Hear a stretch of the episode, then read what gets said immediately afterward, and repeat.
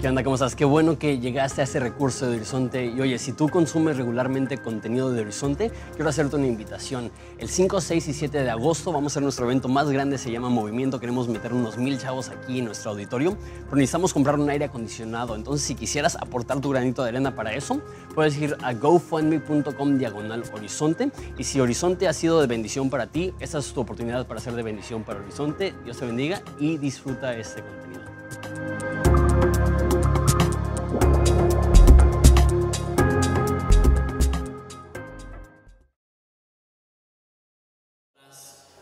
Conceptos para ellos no son nuevos, pero Padre, te pido que sean frescos, que les caigan como un vaso de agua fría a un alma sedienta, que pueda refrescar su ser y su alma.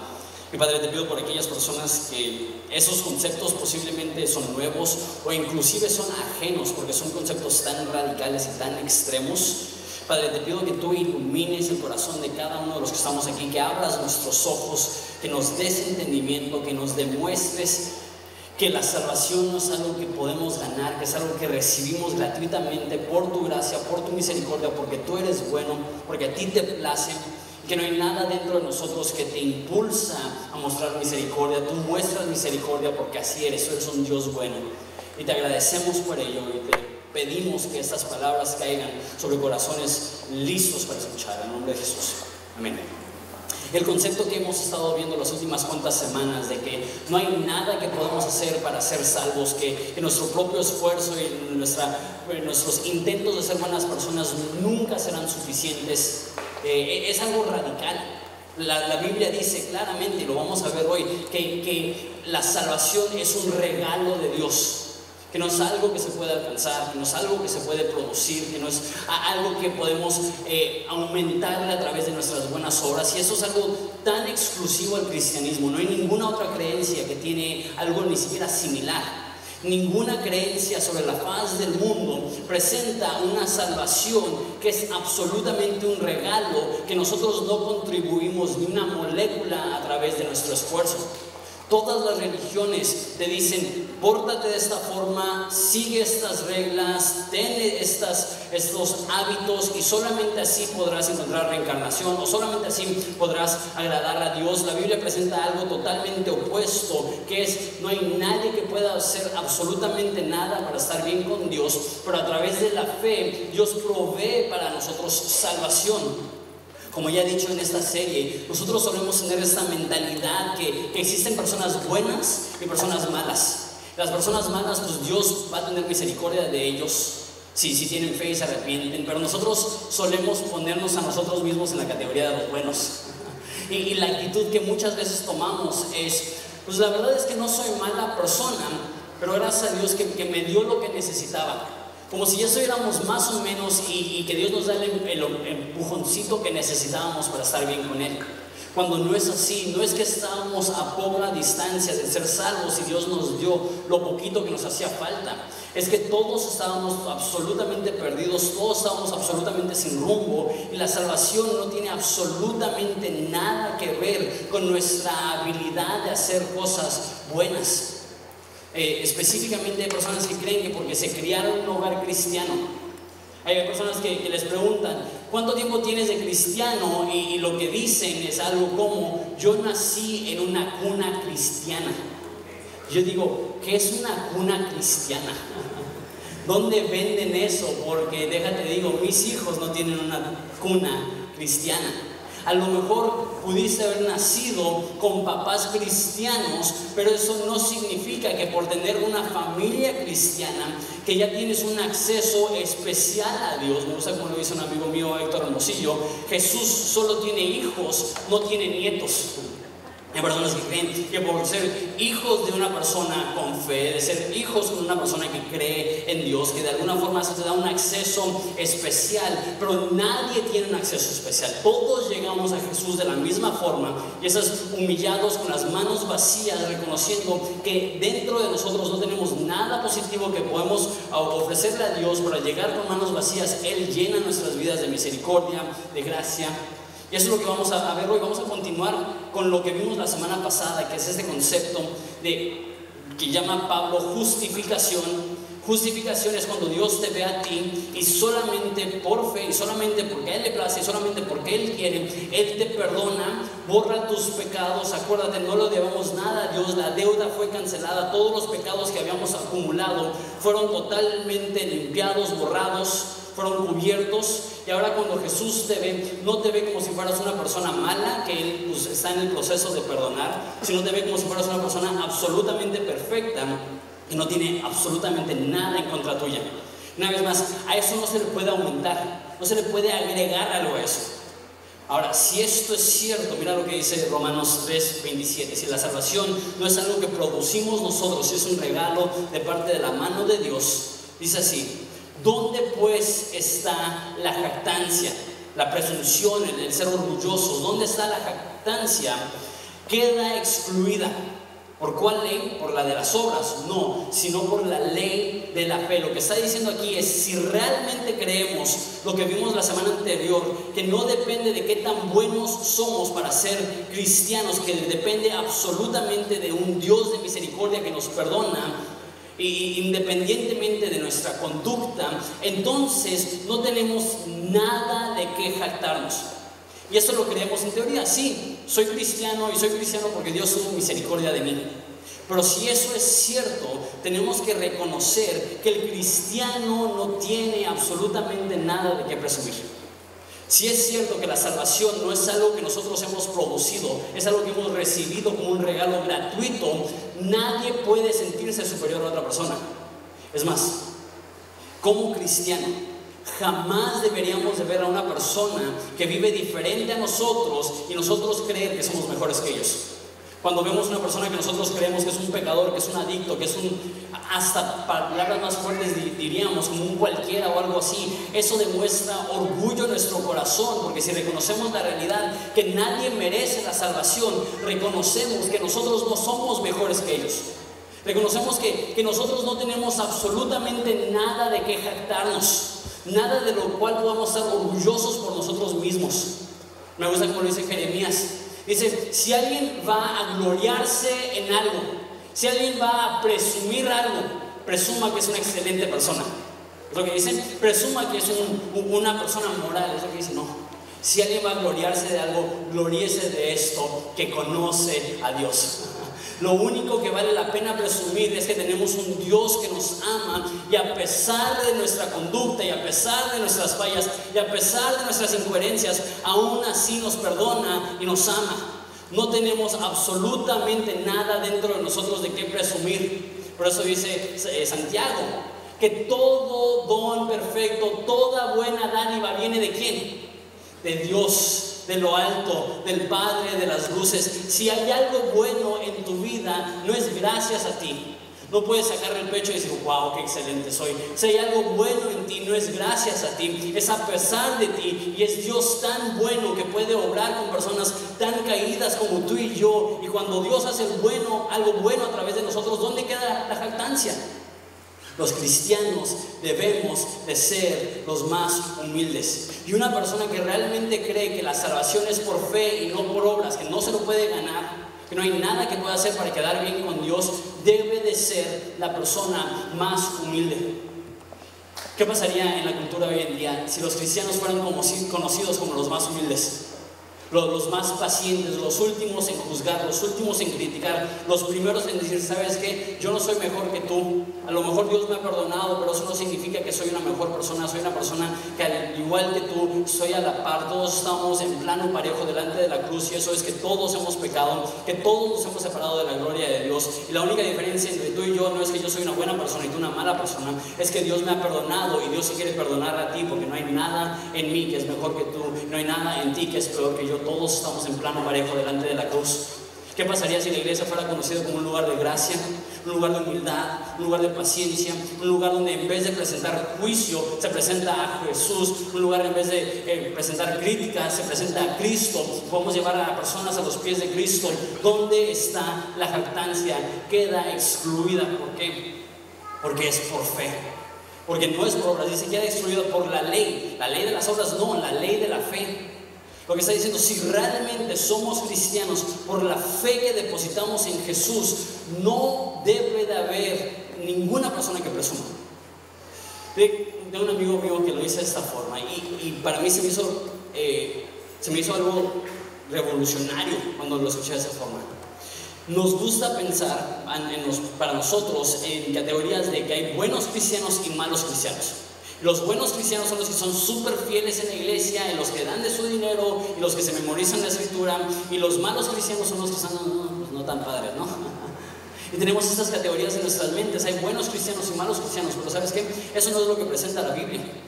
La Biblia presenta, si tú eres un cristiano, si tienes fe en Jesús, eres absolutamente, perfectamente y completamente perdonado.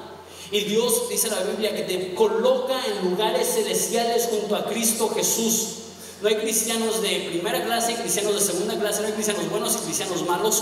Todos somos perdonados de la misma forma, todos tenemos el mismo acceso a Jesús. Y es que Dios realmente ha perdonado nuestros pecados, no es que abona hacia tus pecados, no es que perdona solamente unos cuantos, Jesús perdona absolutamente todos tus pecados. Entonces no importa si tú vienes todos los domingos a la iglesia o tú vienes una vez al mes a la iglesia, no importa si tú das el 50% de tu dinero a Dios o si das 0% de tu dinero a Dios, eso no te hace un buen cristiano o un mal cristiano porque tus obras no contribuyen ni un gramo a tu salvación. No hay nada que puedes hacer que haga que Dios diga, wow, qué buena persona, lo voy a salvar. Dice, puso 500 pesos en la ofrenda, eh, eh, lo voy a salvar a él. Esa no es la forma que piensa Dios. No hay nada que puedas hacer. Ah, mira, qué buena onda, le dio el paso al peatón. Ese es el tipo de personas que yo quiero en mi reino. Vente. No hay nada que podemos hacer que hace que Dios nos vea con ojos de, ah, Él sí me conviene o Él no me conviene. Ahora, eso es tan radical que, que, cuando Pablo hablaba de esto, después tenía que decir, no estoy diciendo que vayas y peques, no estoy diciendo que no, no importa cómo vives, pero necesitas saber que no hay absolutamente nada que puedes hacer para contribuir a tu salvación. Déjalo de esa forma. Jesús más nada iguala todo, pero Jesús más algo iguala nada. Si es solo Jesús y solo su gracia y solo su perdón, lo tienes absolutamente todo. Pero si tienes Jesús y buenas obras, Jesús y esfuerzo personal, Jesús y lo que hago yo, lo pierdes todo. De hecho, lo voy a decir un poco más adelante. Dice, concluimos pues que el hombre es justificado por fe sin las obras de la ley. Versículo 28. Como ya dije, no importa absolutamente nada qué tan buena persona eres para ser cristiano. No importa absolutamente nada cualquier cosa buena que has hecho. Y tú dices, no, pues es que, es que yo le echo muchas ganas. Echarle ganas no te da ninguna ventaja para ser cristiano. Esforzarte no te da ninguna ventaja para ser cristiano. Pues, ah, pues entonces, pues, gracias a Dios porque no quería esforzarme. entonces, gracias a Dios porque no quería echarle ganas. La Biblia habla de recompensas. Y venir a la iglesia más no te hace un mejor cristiano o un peor cristiano, o darle a Dios tu dinero no te hace un mejor cristiano o un peor cristiano. No lo hacemos por eso. Porque entendemos que en Jesús no necesitamos absolutamente nada para ser vistos como sus hijos. No necesitamos absolutamente nada para que Dios nos acepte. Dice la Biblia que a través de su elección Él nos ha hecho aceptos, aceptados en el amado. Nada de lo bueno que haces hace que Dios te vea como si fueras una buena persona. ¿Por qué? Porque en Jesús Él ya te ve absolutamente perfecto. No hace falta agregarle nada.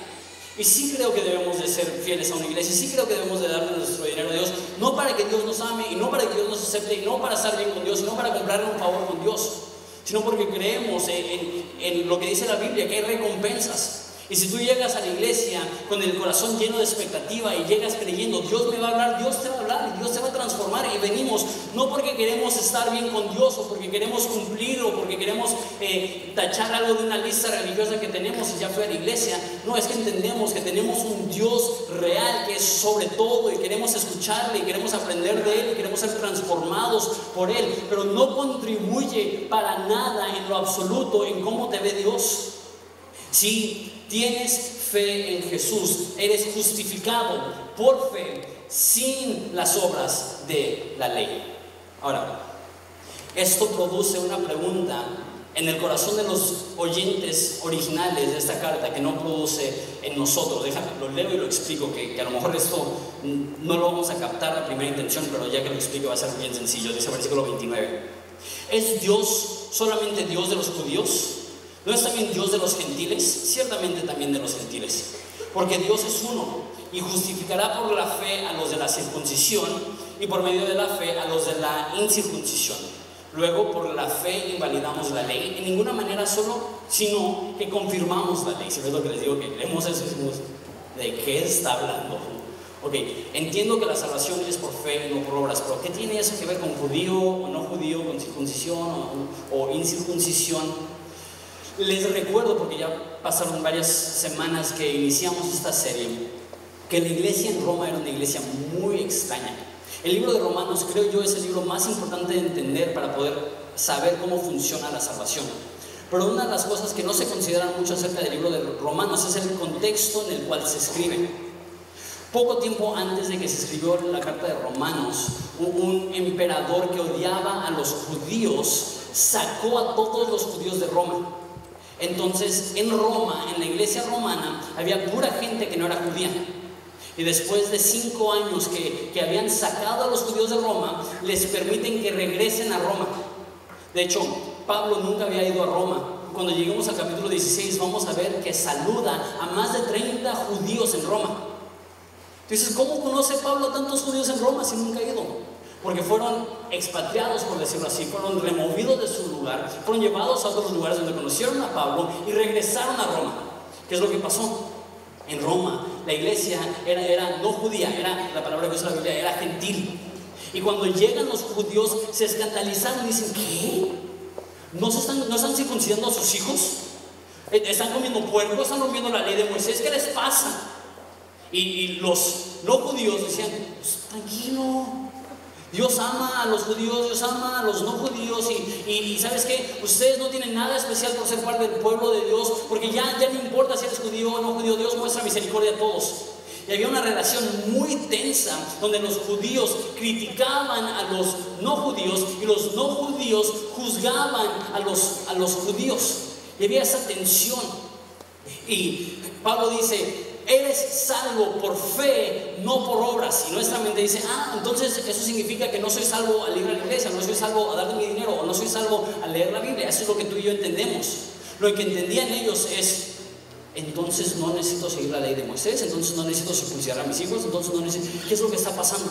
Y lo que dice aquí es que no importa si eres circunciso, judío o incircunciso, mexicano o, cualquier persona que no es judía, todos son salvos de la misma forma. No somos salvos por observar alguna ley, no somos salvos por echarle ganas, no somos salvos por nuestro esfuerzo. Cada persona que ha existido sobre la faz de la tierra, que ha sido salva, ha sido salva de la forma, de la misma forma, y eso es fe en Jesús. Entonces, dices, no, pues entonces, ¿cómo funciona eso para los judíos que no conocían a Jesús? ¿Cómo funciona eso para los judíos antes de ¿Cómo eran salvos ellos? ¿Eran salvos siguiendo las leyes, siguiendo los ritos, haciendo los sacrificios? Y Pablo, un, genio, usa este argumento. ¿Quién, ¿Quién, podría ser el ejemplo perfecto de salvación para un judío? Si pudiéramos pensar en, en la persona ejemplar de todo el Antiguo Testamento, ¿quién podría ser? Y Pablo escoge a Abraham, continuamos en capítulo 4, versículo 1. Está diciendo, todos son salvos de la misma forma. Si eres judío, eres salvo por fe. Si eres gentil, eres salvo por fe. La, fe no invalida la ley. No está diciendo que no son importantes estas cosas. Más bien que cumple el propósito de la ley, que es apuntarnos a Jesús, que ha sido el caso desde el principio. Dice, versículo 1 del capítulo 4, ¿qué pues diremos que halló Abraham, nuestro padre, según la carne? Está diciendo, ¿pudo haber sido salvo Abraham según la carne? Versículo 2. Porque si Abraham fue justificado por obras, tiene de qué gloriarse, pero no para con Dios. Lo que está diciendo es, si Abraham fue salvo por ser buena persona, que es lo que creían muchas personas en ese entonces, entonces tiene de qué presumir. Muchos rabinos creían que Abraham había cumplido perfectamente la ley de Moisés antes de que la ley de Moisés existiera. Entonces muchas personas dirían, ¿cómo eres salvo? Siguiendo la ley, como Abraham. Y dice Pablo, si Abraham dijera eso, igual y él se puede gloriar. Él puede decir, yo soy una buena persona y pudiera engañar a los demás. Pero dice, no se puede gloriar para con Dios. ¿Qué significa eso? Que aunque todos crean que Abraham fue una buena persona, la realidad es que Abraham no fue una buena persona. Y, es difícil porque la forma que nos presentan las historias de la dominical, pienso mucho en, en Noé, decimos, mira, Noé fue una buena persona, los demás fueron malas personas, a Noé le dieron un barco, a las demás personas los mataron, entonces es una buena persona y no te van a matar. No. Y lo mismo con Abraham, lo presentamos como si fuera este santo, perfecto. Pero la Biblia nos dice que él era un idólatra antes de que Dios le llamó, que él era de Ur de los Caldeos, que él adoraba al dios Moloch, un Dios que, pedía sacrificios de bebés. Ese es, ese es el trasfondo de Abraham. Abraham era un idólatra que participaba en sacrificios humanos, específicamente de bebés.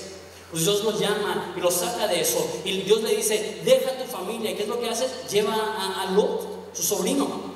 No, no obedece perfectamente lo que Dios le dice. Y a lo mejor dices, pues, ¿sabes qué? Lo de los sacrificios, eso era antes de que conocía a Dios. Y sabes que no se me hace un pecado tan grande que, no dejó a toda su familia.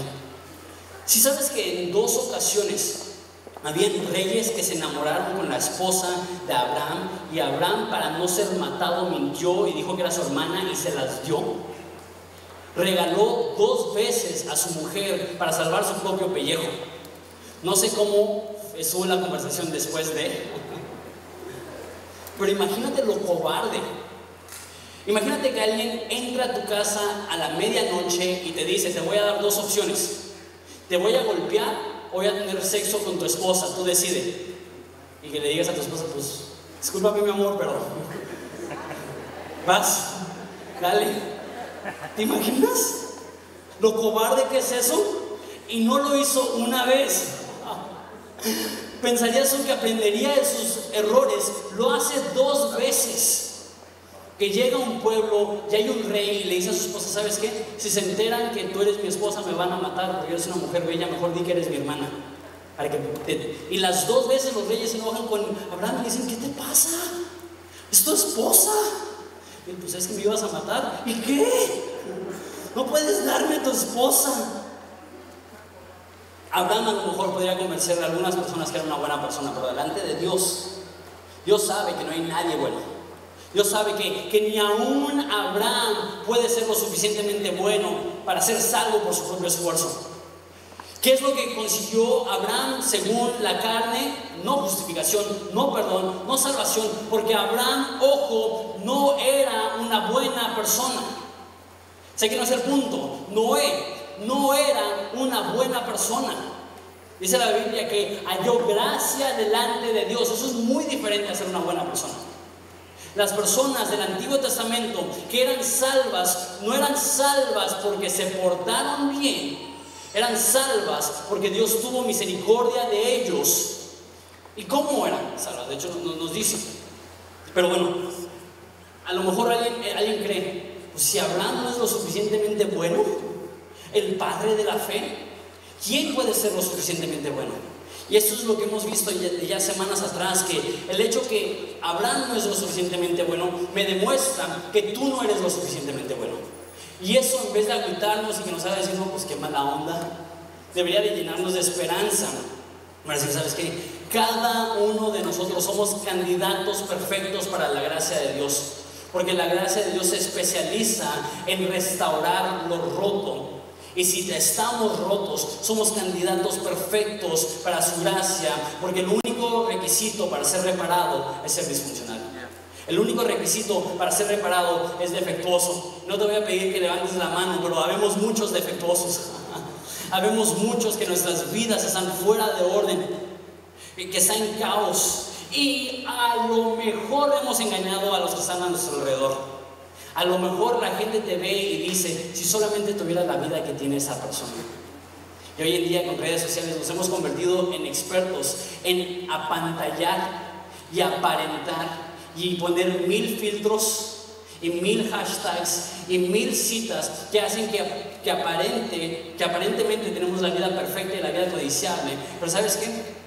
Como pastor te empiezas a dar cuenta que nadie es tan bueno como parece ser. De hecho, es, una de las partes más difíciles de ser pastor, que te das cuenta que las personas, por más buenas que aparentan ser, tienen un chorro de rollos, tienen un chorro de problemas. De hecho, es una de las partes que no me gusta acerca de, las consejerías, porque veo personas que yo digo, esa persona tiene la vida perfecta y de repente me dicen, manches, eres más disfuncional de lo que pensaba que podía ser un ser humano. De hecho, lo comparo con, con ser pastor, es como si fuera proctólogo. Porque entran a tu oficina y ya le ves el peor lado a todos. O sea, todas las personas que tú crees tienen una vida perfecta. ¿Te cuenta? No. Y las personas que a veces creemos, esta es la persona mejor portada, llegan con las broncas más grandes. El mismo Abraham. ¿Te imaginas tener consejería con Abraham? ¿Te imaginas que Abraham llegue a tu, a tu oficina como pastor? Hola Abraham, ¿cómo estás? ¿Qué, tal te trata la vida, padre de la fe y todo eso? ¿Sabes qué? Tengo problemas maritales. Le di a mi esposa a otro hombre para que tuviera relaciones con ella. ¿Qué? Abraham, el padre de la fe. Porque si rascas un poco más allá de la superficie, nos damos cuenta que todos tenemos un chorronal de pecados un chorro de problemas que si salieran a la luz nos darían vergüenza. Pero sabes que esas cosas que nos descalifican ante los ojos de muchos realmente son las cosas que nos califican para ser candidatos perfectos para la gracia. Porque el hecho que todos somos disfuncionales significa que cualquiera puede ser corregido y arreglado y restaurado requisito para ser reparado es ser defectuoso. Y en Cristo somos nuevos. No estoy diciendo que, que ahorita Dios te ve como si fueras defectuoso. Pero sabes que para llegar a Jesús todos tenemos que decir no tengo nada que ofrecer. ¿Cómo fue salvo Abraham? Ya vimos que no fue salvo por ser buena persona, por ser bien portado, por seguir la ley, por sus obras. Dice el versículo 3. Porque, ¿qué dice la escritura? Creyó Abraham y le fue contado por justicia. Eso es una, eso es una cita, palabra por palabra, de Génesis 15. Génesis 15. Estamos hablando del principio de la Biblia. Y Génesis 15 dice, ¿cómo fue salvo Abraham? ¿Cómo fue perdonado Abraham? ¿Cómo fue, la palabra que hemos usado, justificado Abraham? ¿Por sus obras? ¿Por su esfuerzo? ¿Por ser buena persona? Creyó Abraham y le fue contado por justicia. Abraham fue salvo por creer en la promesa de Dios que Dios iba a mandar a alguien a salvar sus pecados. No sabía que su nombre era Jesús, pero sabía que venía el Mesías. Y esa fe futura en el Dios que iba a venir, ser hecho carne, pagar por sus pecados, fue lo que le salvó. Y me encanta esa palabra, fue contado por justicia. Lo que vimos la semana pasada, que, es esta transferencia de la cuenta de Dios a la nuestra. Que toda la justicia de Dios, todo lo bueno de Dios, toda la bondad de Dios, toda la rectitud de Dios es atribuida a nuestra cuenta, es transferida a nuestra cuenta. Abraham, ante los ojos de Dios, fue un hombre perfecto, no porque su conducta fue perfecta, sino porque creyó en Dios y Dios tomó esa fe y la contó como justicia.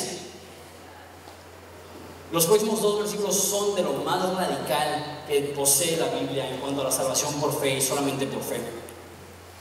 Dice, pero al que obra, al que se esfuerza, al que quiere ser salvo por sus obras, no se le cuenta el salario como gracia, sino como deuda.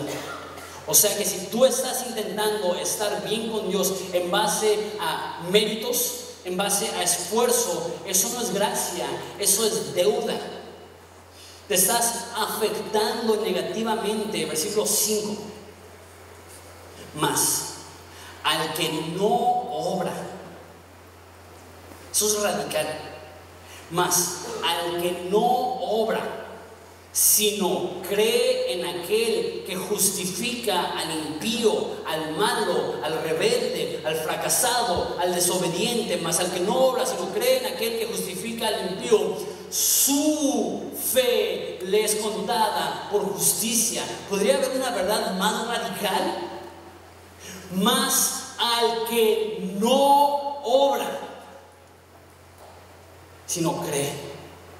Porque aún dentro de la iglesia existe esta mentalidad que la salvación no es por obras, pero de alguna forma, si somos buenas personas, estamos contribuyendo a nuestro granito de arena. No es así. Es Jesús más nada. Más al que no obra, sino cree. El que obra, el que se esfuerza, el que quiere quedar bien con Dios, no está recibiendo gracia, está recibiendo deuda. Déjalo de esa forma. ¿Alguna vez has visto un perro encadenado? Que cuando corre, ¿qué es lo que pasa? Se jala el cuello por la correa que tiene alrededor de su cuello. Y por más que obra, por más que se esfuerza, por más que se quiere desatar de la correa que tiene, ¿qué es lo que pasa? Se sigue arcando y se sigue arcando y se sigue lastimando y se sigue lastimando. No sé si lo has visto. Es hasta cómico. ¿Has visto Tommy Jerry? El, el, pitbull o lo que sea, que, le hacen cosquillas y corren porque sabe que va a llegar el punto en el cual se va a jalar el perro. El que obra para su salvación se lastima. El que cree en sus propias fuerzas se lastima. Mas el que no obra, mas el que no obra, sino cree en aquel que justifica al impío, su fe le es contada por justicia. En otras palabras, si tú todavía estás intentando quedar bien con Dios en base a tu esfuerzo, no entiendes la gracia. Ojo, la contraparte de eso. Si tú te desesperas cuando sientes que no das el ancho y crees que Dios está frustrado contigo, no entiendes la gracia.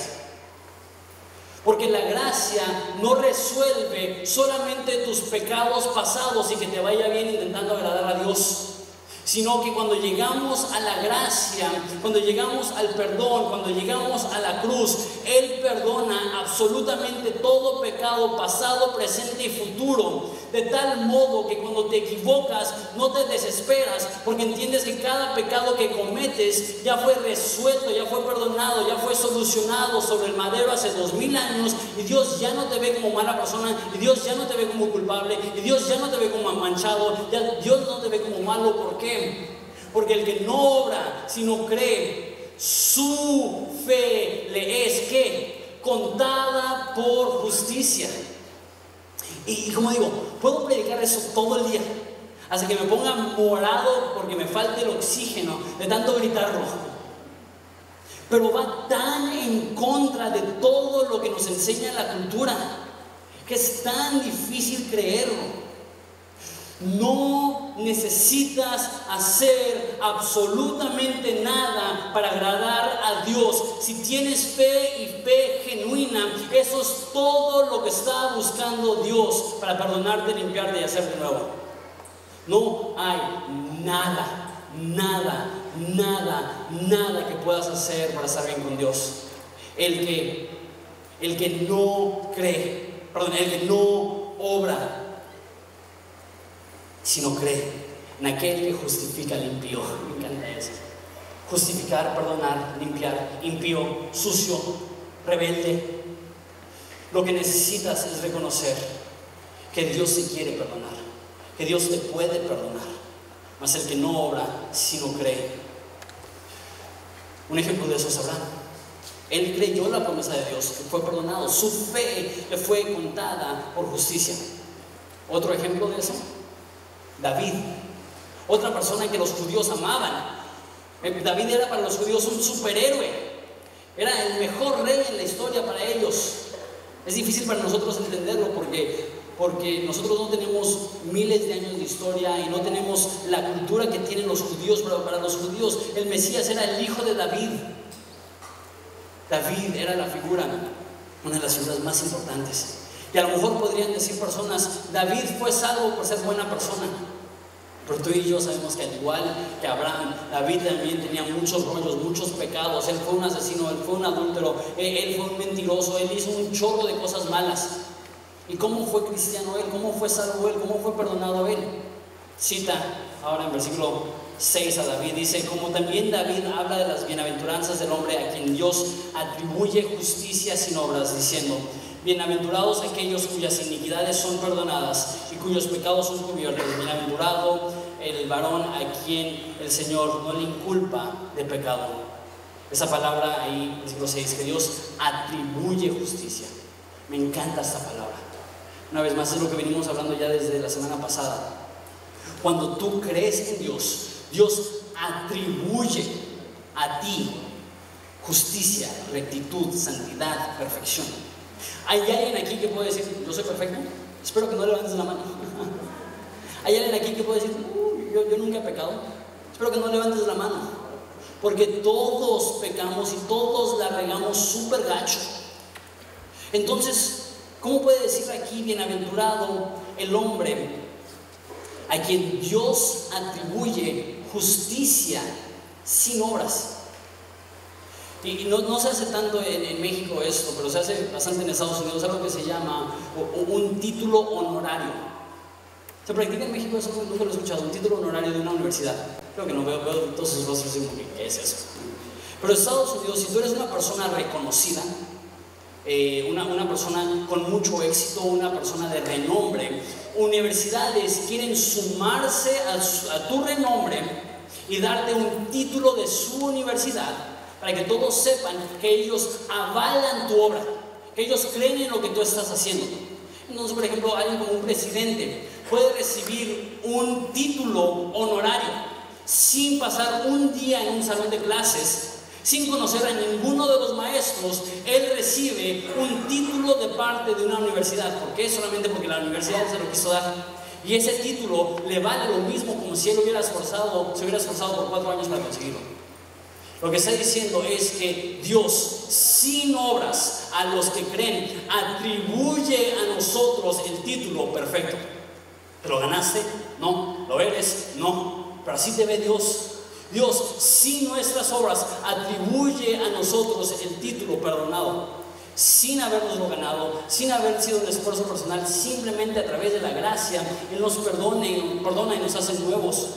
Bienaventurado aquellos cuyas iniquidades son perdonadas, cuyos pecados son cubiertos. Bienaventurado el hombre al que el Señor no inculpa de pecado. Este salmo muchos creen que se escribió después del pecado de David de, adulterio y de homicidio. Y dice unos cuantos versículos después que no quiso confesar y que sus huesos se estaban carcomiendo. Que era tanta su culpa y su vergüenza por su pecado que sentía que su cuerpo ya no daba más. Y dice, entonces confesé y Dios me libró de mis males. Lo que dice David en ese salmo, ya viendo el salmo completo, es que él es una mala persona, pero Dios es un Dios bueno que puede perdonar a una la peor persona. Él dice, yo soy, yo la he regado horrible, pero reconozco que hay un Dios que puede perdonar al impío, el que no obra, sino cree en aquel que puede justificar al impío. Su fe le es contada por justicia. Con esa historia termino. Todo se trata de tener fe, todo se trata de creer, todo se trata de, confiar en Jesús. Aquel a quien Dios atribuye su justicia por la fe, sin importar las obras. Sé que eso es a lo mejor un poco confuso. ¿Quieres saber si realmente tienes una fe genuina? Porque todo depende de eso. Tienes una fe genuina y Dios te perdona de todo. Tienes una fe que no es genuina, Dios no te perdona. Porque no hay ningún esfuerzo que puedas hacer para que Dios te perdone, tiene que ser fe. ¿Cómo puedes saber que tienes una fe genuina? Esa historia la he compartido antes, me encanta. Hace 100 años había un hombre que se llamaba Carlos Blondin, que cruzaba las cataratas del Niágara sobre la cuerda floja. Y era muy bueno, cruzaba las, cataratas sobre esta cuerda y se reunían cientos de personas a, a verlo. Y él se hizo un experto a tal grado que cruzó en bicicleta, ¿te imaginas? con, toda, con todo, todo, el poder de las cataratas del Niágara debajo de él. Eh, una vez salió con un sartén caliente, se guisó unos huevos y se los comió a, medio camino. O sea, se hizo un experto en eso. Pasaba haciendo malabares. Y un día él anunció en el periódico, Carlos Blondin la mayor hazaña de su vida. Y se reunieron miles de personas. Y él cruzó con una carretilla vacía. Y él se paró del otro lado de las cataratas de Niagara y con miles de personas presentes dijo, ¿cuántos creen que puedo cruzar en esta cuerda con alguien adentro de la carretilla? ¿Qué es lo que dijeron todos? Creemos, sí, Carlos, Carlos, Y después dijo, necesito un voluntario. Entonces,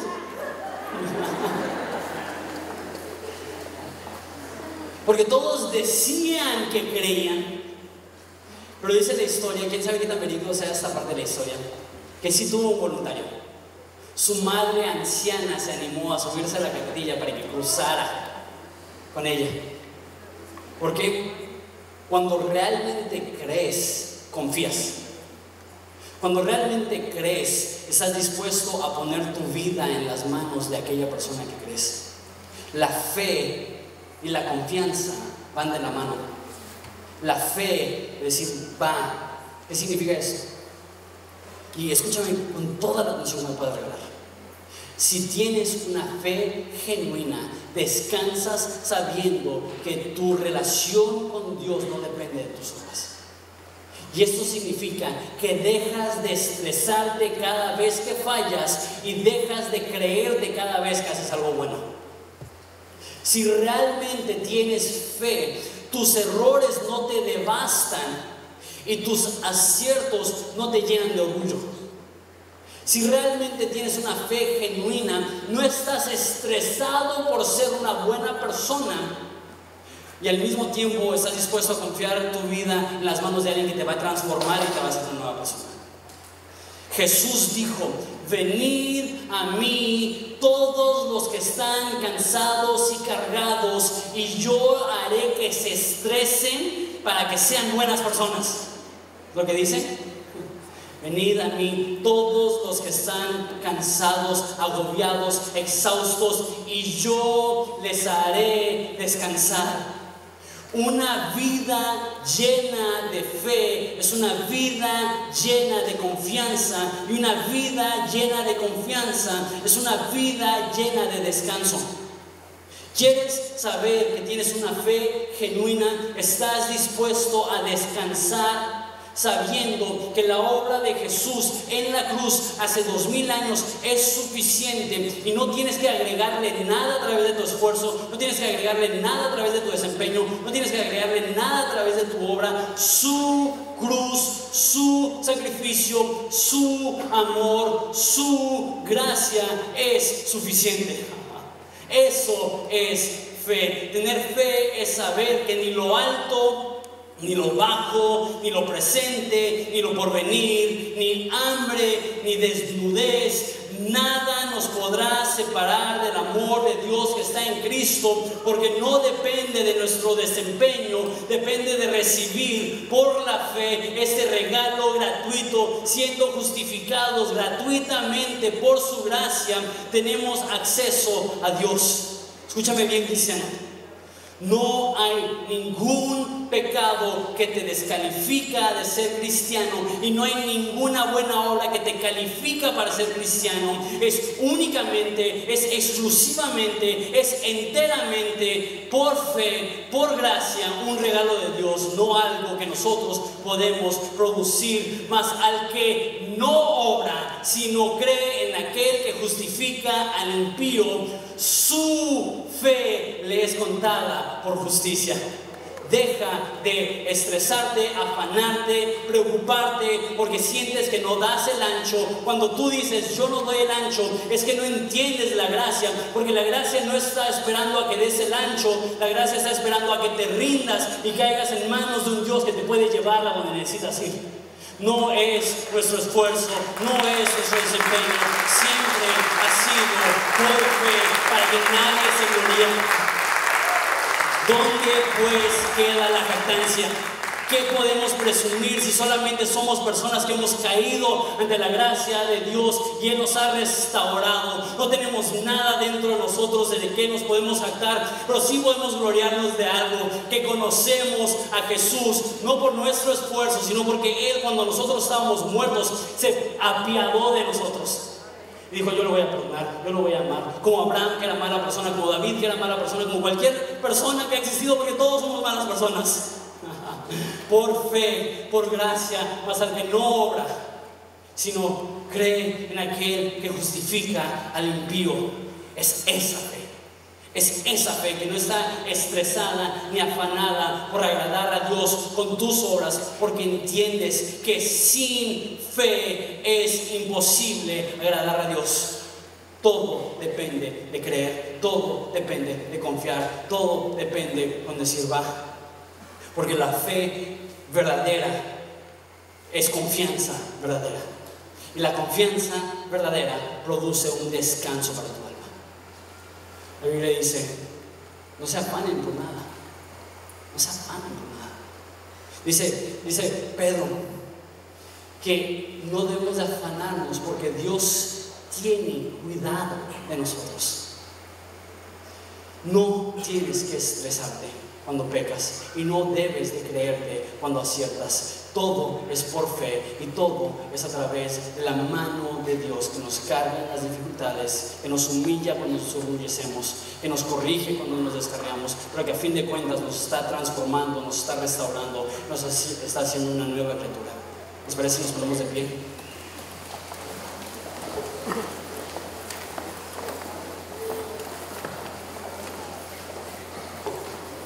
Como, como dije al principio, eso es algo tan revolucionario. Aún dentro de la iglesia cristiana. ¿Cuántas veces has escuchado esa frase? Más al que no ora. No está diciendo, más al que cree, pues las obras, Dice, más al que no ora. Ahora, en otros lugares de la Biblia dice que la fe va acompañada por obras, que sí va a haber un, resultado en tu vida, una transformación que se puede medir. Pero aquí está diciendo otra cosa. Está diciendo, ¿quieres saber que tienes una fe genuina? No, no mires tus obras. No, no mires tu comportamiento. Una fe genuina sí va a ir acompañada de eso, pero también un fariseo puede tener buenas obras. Una persona moral puede esforzarse y hacer buenas cosas. ¿Quieres saber que tienes fe genuina? ¿Quieres saber que realmente has depositado toda tu confianza en Jesús? Sabes que no depende de ti. Descansas. Descansas sabiendo que aquel que comenzó la buena obra en ti será fiel para terminarla hasta el día de Cristo. Descansas sabiendo que es Él el que pone en nosotros tanto el querer como el hacer por su buena voluntad. Es triste ver a cristianos que sufren con tanta culpa porque sienten que no dan el ancho cuando Dios dice, yo ya te perdoné, yo ya te limpié, yo ya te veo como si fueras perfecto, yo ya no te inculpo de, pecado, bienaventurado es el hombre en el cual Dios no culpa de transgresión. Esa es la forma que Dios te ve. Ahora, eso no es universal. Necesitas tener fe necesitas creer. La Biblia no dice, y Abraham estuvo ahí y le fue contado por justicia. Abraham creyó y le fue contado por justicia. No dice, al que no obra, sino duerme todo el día. Él es justo. Sino, más el que no obra, sino cree en aquel que justifica el impío. Dios perdona. Y no hay ninguna obra que te califica para ser perdonado. Pero Dios espera que confíes en Él, Dios espera que creas en Él. La salvación es un regalo de Dios que se toma, que se recibe a través de la fe. La salvación es por gracia a través de la fe. Es un regalo, pero se recibe confiando, se recibe creyendo. Vamos a ver. Padre, te doy tantas gracias por este regalo. Te pido por aquellas personas que, que ya lo hemos recibido recuérdanos. Recuérdanos que tenemos un perdón absoluto, no un perdón que es fluctuante, o un perdón que tenemos de repente cuando nos portamos bien y cuando nos portamos mal ya no nos quieres perdonar, sino que es un perdón absoluto, completo. Te pido por las personas que no han conocido ese amor, ese perdón. Esas personas que a lo mejor se están esforzando para obtener algo que jamás podrán obtener a través de su esfuerzo. Te pido que se puedan rendir, que puedan confiar en ti y que puedan creer en un Dios que justifica al impío, que perdona al impío, que atribuye a nuestras vidas sin haberlo merecido perfección y justicia y rectitud. Ayúdanos a saber que no hay condenación alguna para el que está en Cristo. Que el que está en Cristo, nueva criatura es. Todas las cosas viejas han pasado. He aquí, Él hace todas las cosas nuevas. Si tú estás aquí en esta tarde quieres decir, yo quiero ese perdón. Estoy cansado de esforzarme a través de mis propias obras para recibir salvación. Y yo quiero tener esa fe que deposita toda mi vida en las manos de Dios, como la mamá de Carlos Bonen que dice, no solamente digo que creo, pero confío. Por favor, levanta la mano, quiero orar por. Si en esa tarde tú quieres iniciar una relación con Jesús, diciendo, yo necesito esta, este perdón, veo cada una de las manos levantadas. Padre, te pido por cada una de las personas que está levantando su mano, pidiendo perdón, pidiendo auxilio, diciendo, no puedo solo, pero te doy gracias que tú eres un Dios que justificas a la persona que no lo merece, porque nadie lo merece. Te amamos, Padre. Te pido por esta iglesia que pueda ser un faro y una luz a todas las personas que están necesitadas. Padre, te pido que no nos gloriemos en absolutamente nada, porque nada de lo que tenemos lo hemos producido. Cualquier cosa buena ha sido a pesar de nosotros, no gracias a nosotros. Y por eso queremos agradecerte a ti y gloriarnos en ti, sabiendo que no tenemos absolutamente nada que presumir nosotros de nuestra propia vida. Ayúdanos a aprender de ti, porque tú eres manso y humilde de corazón. Ayúdanos a ser un lugar de gracia, un lugar de refrigerio, un lugar de descanso, un lugar que apunta a los necesitados, al perdón que hay en ti, porque es, es la templanza, es, es la bondad de Dios que nos lleva al arrepentimiento. Ayúdanos a ser ese tipo de iglesia. Una iglesia que te glorifica, imitándote, imitando tu gracia, imitando tu perdón. ¿Dónde pues queda la jactancia? Está excluida. Danos esa humildad. Y si no la tenemos, por favor, humíllanos para poder tener un corazón roto que busca que otras personas experimenten este amor. Te amamos, Padre, ese amor precioso que. Vamos a sentar juntos, vamos a... Hola, mi nombre es José Michel, soy uno de los pastores aquí en Horizonte Ensenada, encargado del Ministerio de Producción. Si este ministerio ha sido de bendición para tu vida, nos gustaría que nos mandaras tu historia. Escríbenos a horizonteensenada.gmail.com También, si quieres bendecir económicamente nuestro ministerio, puedes ir a horizonteensenada.org diagonal dar. Solo te pedimos que lo que des no interfiera con lo que hace tu iglesia. Gracias.